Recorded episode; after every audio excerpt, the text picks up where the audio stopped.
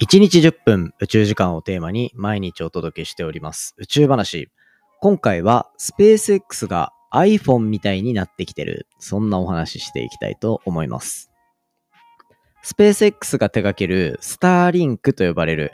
世界中の人間は50%がまだインターネットに常に接続できない。そんな根本的な未来を解決しようとするプロジェクト。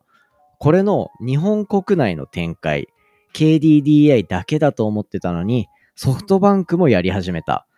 その背景には、ソフトバンクがインターネット接続に対して宇宙からアプローチしていたところと、どう折り合っていくのかっていう話だったりとか、結構佐々木的に気になる目線いくつかあったので、その目線で今回お話ししていこうと思っておりますので、ぜひ最後までお付き合いください。3 2 1 ignition Japan. 佐々木亮の宇宙話。2023年7月27日始まりました。佐々木亮の宇宙話。このチャンネルでは1日10分宇宙時間をテーマに天文学で博士号を取得した専門家の亮が毎日最新の宇宙トピックをお届けしております。本日でエピソードが1022話目を迎えております。基本的には1話完結という形でお話ししておりますので、気になるトピック、気になるタイトルからぜひ聞いていただけたら嬉しいです。ということでですね、まあ、ここ2回は、ママが自分を取り戻すラジオから杉部さんに来ていただいて、なんかこう、宇宙の見方みたいな話を結構したと思うんですね。で、しかも、来ていただいた大きい理由っていうのが、やっぱり、ママさんリスナー、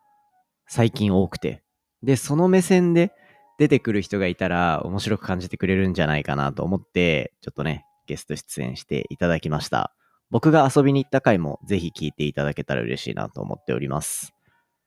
でですね、まあそんな感じで、そのママさんリスナー増えたといえば、今日ちょっと最後に話そうと思ってたんですけど、昨日ですね、昨日、日本放送にラジオの収録行った時に、宇宙話リスナーですっていうところで、ね、お手紙いただいたのもママさんリスナーだったので、本当にちょっとね、支えられてる実感を最近はすごく感じております。ありがとうございます。まあ、それの前とかは、こう、GPS みたいな位置測定の話がすごい良くなったよね、みたいな話とか、そういったところもしてたので、まあ、ぜひそちらもチェックしてみてください。ということで、まあ、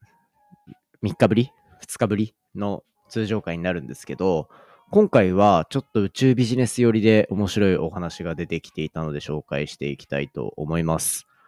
今回はソフトバンクがスペース X が展開しているスターリンクと呼ばれるインターネット通信サービスの導入を9月に開始するというようなところをお話ししていきたいと思います。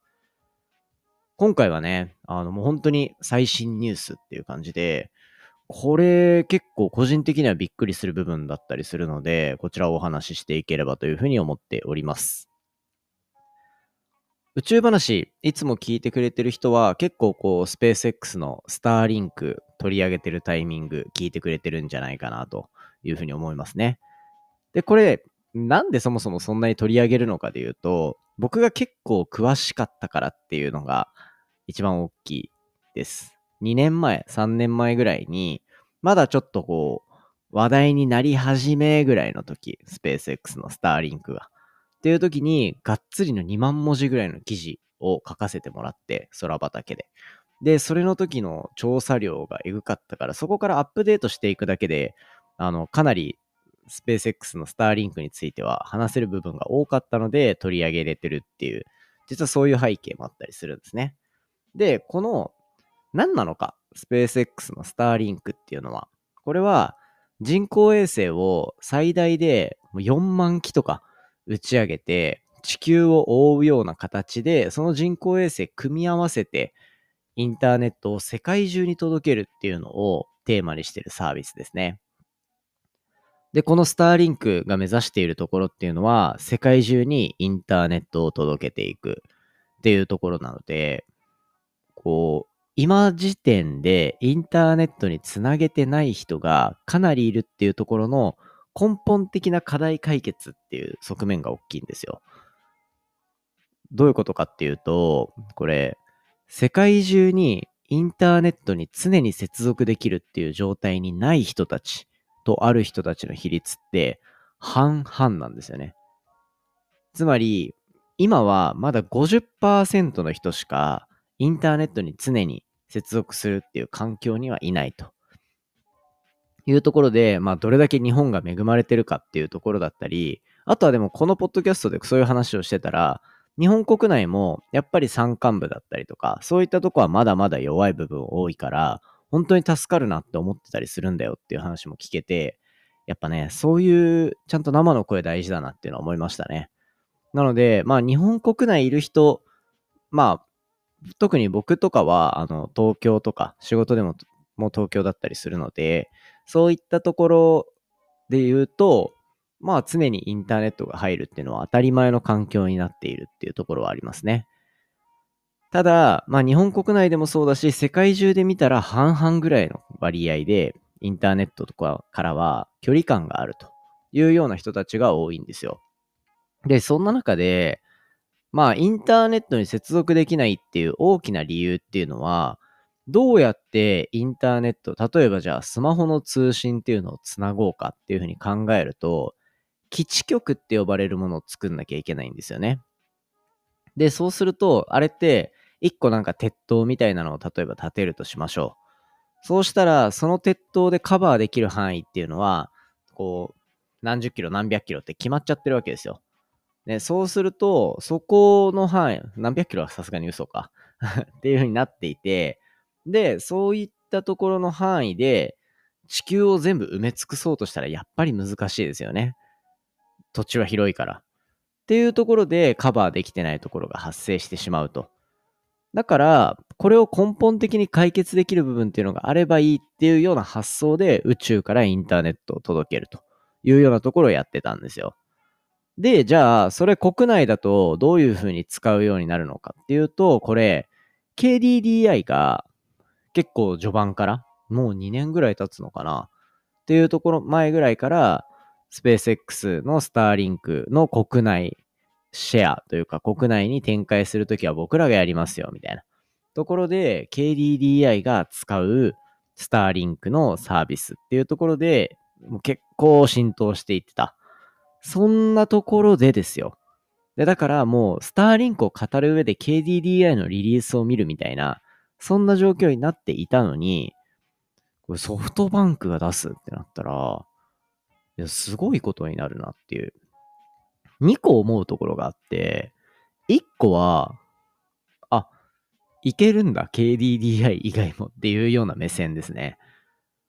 なんか iPhone みたいじゃないですか。iPhone って、今もしかしたら若い世代の人とかはわかんないかもしれないけど、僕結構その iPhone の変遷を、あの、流行りをね、流行りに敏感な若い状態の時に結構見てるわけですよ。そうすると、あの、ソフトバンクが iPhone 独占で国内で売り始めて、懐かしくないですか？多分、僕、ポッドキャストのリスナー層どれぐらいかわかるからあれなんですけど、多分みんな見てる、大体の人は。で、ソフトバンクが独占的に iPhone の発売っていうのをして、iPhone 使いたかったらソフトバンクみたいな構図ができてたんですよね。で、それで、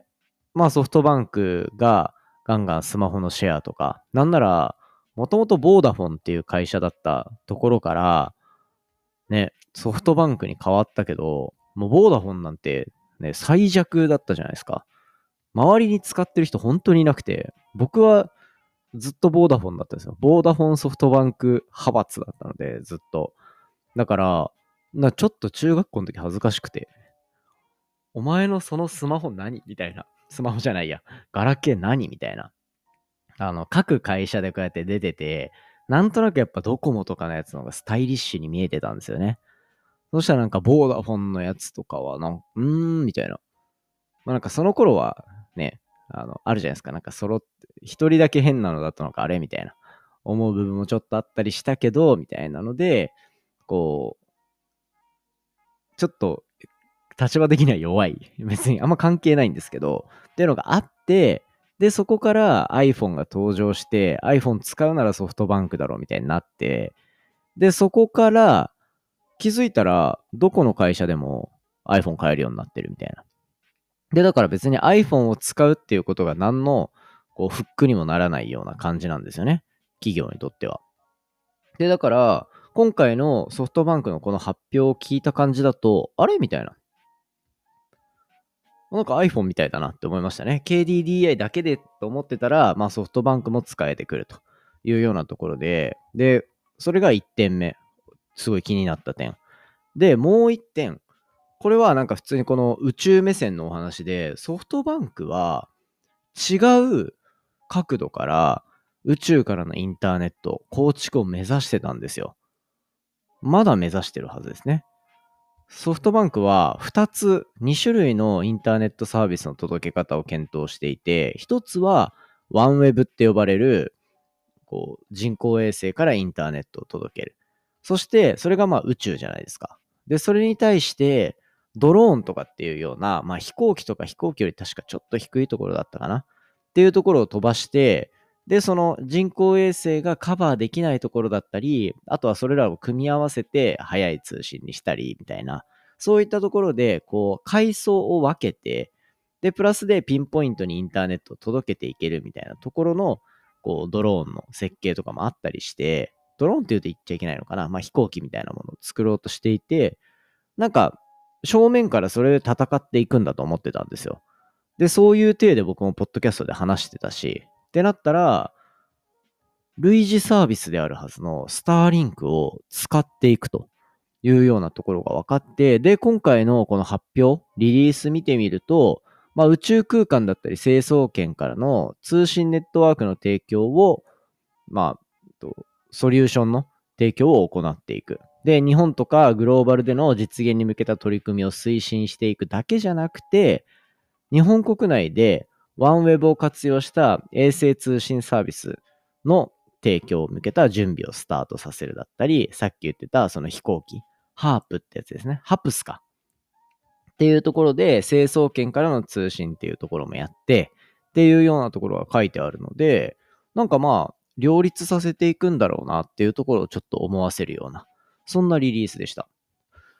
うん、けどなんかどんどん状況が変わっていきそうで、スターリンク、スペース X 本当にすごいな、みたいな。ねスペース X の X って聞いて、きっと Twitter 民は今ね、ゾワッとしたんじゃないでしょうか。Twitter は気づいたら X になっちゃって。ほんと、イーロン・マスクどれだけ X 好きなんだっていうね。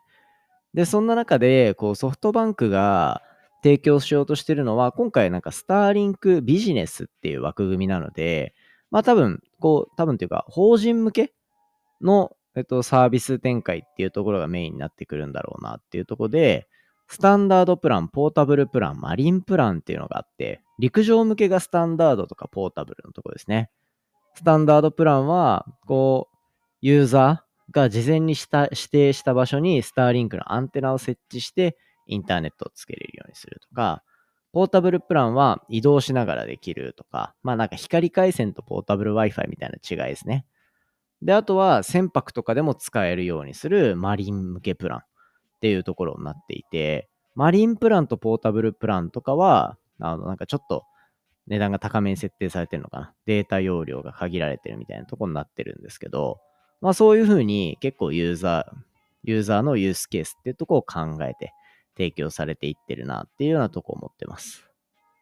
で、ここに対して、あとは、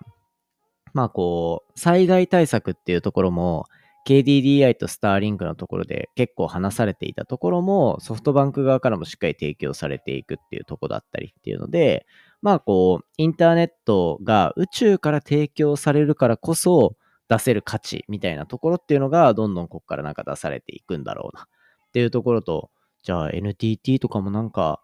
ね、スターリンクは使うようになるのかな？スペース X のスターリンクの営業優秀だな、みたいな。そんなところを思いながら、今回は以上にしていきたいと思います。なんか結構ね、最近天文の話も多かったり、コラボもあったりしたんで、すごく現実的なお話もちょっとしてみました。なのでぜひですね、あの、他の回とかもいろいろ聞いていただけたらと思っております。そんな感じでですね、今回は以上ということで、明日明日はですね、これちょっと面白い研究また見つけちゃいましたよ。水星で発生するオーロラのお話。いいですね。太陽系の一番内側の衛星である、衛星じゃないよ、惑星である水星に注目した、そんな研究紹介していきますので、ぜひ明日も楽しみにしておいてください。ということでですね、まあこんな感じで本題は以上にしていきまして、ちょっとね、近況報告というか、あのー、昨日、クロスポット、あの、銀シャリの橋本さんとチェルミコの鈴木まみこさんがやっているラジオ、クロスポットの収録に行ってまいりました。皆さん、あの、お便りいただいて本当にありがとうございます。お便りなかったらもう大変でしたよ。よかった、本当に送っていただいてありがとうございます。でですね、その収録行ってきて2本撮ってきたんですよ。で、放送日が今週の日曜日と来週の日曜日。なので、8月の、それ全然わかんないんだよな。7月の30日と8月の6日というようなところになってるので、そこで20分の音源が、まず地上波で流れるから、えっ、と、ラジコとかでも聞けるって感じですね。で、そこから、えっ、と、次の日に Amazon Music だったり、各プラットフォームとかで、と音源が公開されて、で、Amazon Music だとディレクターズカット版みたいなのが聞けて、めっちゃ長尺なやつが聞けるっていうね、っていうところで公開されますので、そちら聞いていただきたいなと思ってます。もう宇宙の話とか、宇宙話の話とかを結構している。そんな感じになっていて、ほんと一瞬で終わりましたね。20分ずつぐらいで撮ったけど、こんな一瞬で終わるんだみたいな。台本全然消化できんやんみたいな。そんな感じだったんですよ。しかも、まあ、喋りやすい。ね、やっぱ、まあ、好きな番組でもあったからこそ、お二人のこう声っていうのはもう馴染んでるわけですよ。自分の中で。ね、だから、すごい人たち二人なのに、うん、なんか、いい意味で緊張しないというか、これ、ポッドキャストパワーなのかなって個人的には思ったりしてるんですけど、声聞き馴染みがあるから、もう目の前にいても、あ番組の感じだ、みたいな。で、そう。まあ基本的にはゲストを僕に立てつけてくれているので、僕がこういろいろ話すっていう、まあタイミングが多いんですよ。でもね、あの、目の前でこう二人の会話みたいなのが始まった時に、普通に目の前で、あの、いい、めちゃめちゃいい席でトークライブ見てるみたいな 感じで、かなり楽しかった。そのまま喋ってくんないかなみたいな。まあ、でも俺ゲストだしな、みたいな そんな感じでしたね。いや、でも面白かった。なんかいろいろあるんですよ。これ結構ね、前後で、あの、いろいろ喋らせてもらったりとか、お二人ともそうだし、スタッフの人とも話させてもらったりとかで、本当にね、なんか喋りたいことたくさんあって、っていう感じなので、まあなんか徐々に徐々にお話ししていければと思ってます。とにかく収録はめちゃめちゃ楽しかったです。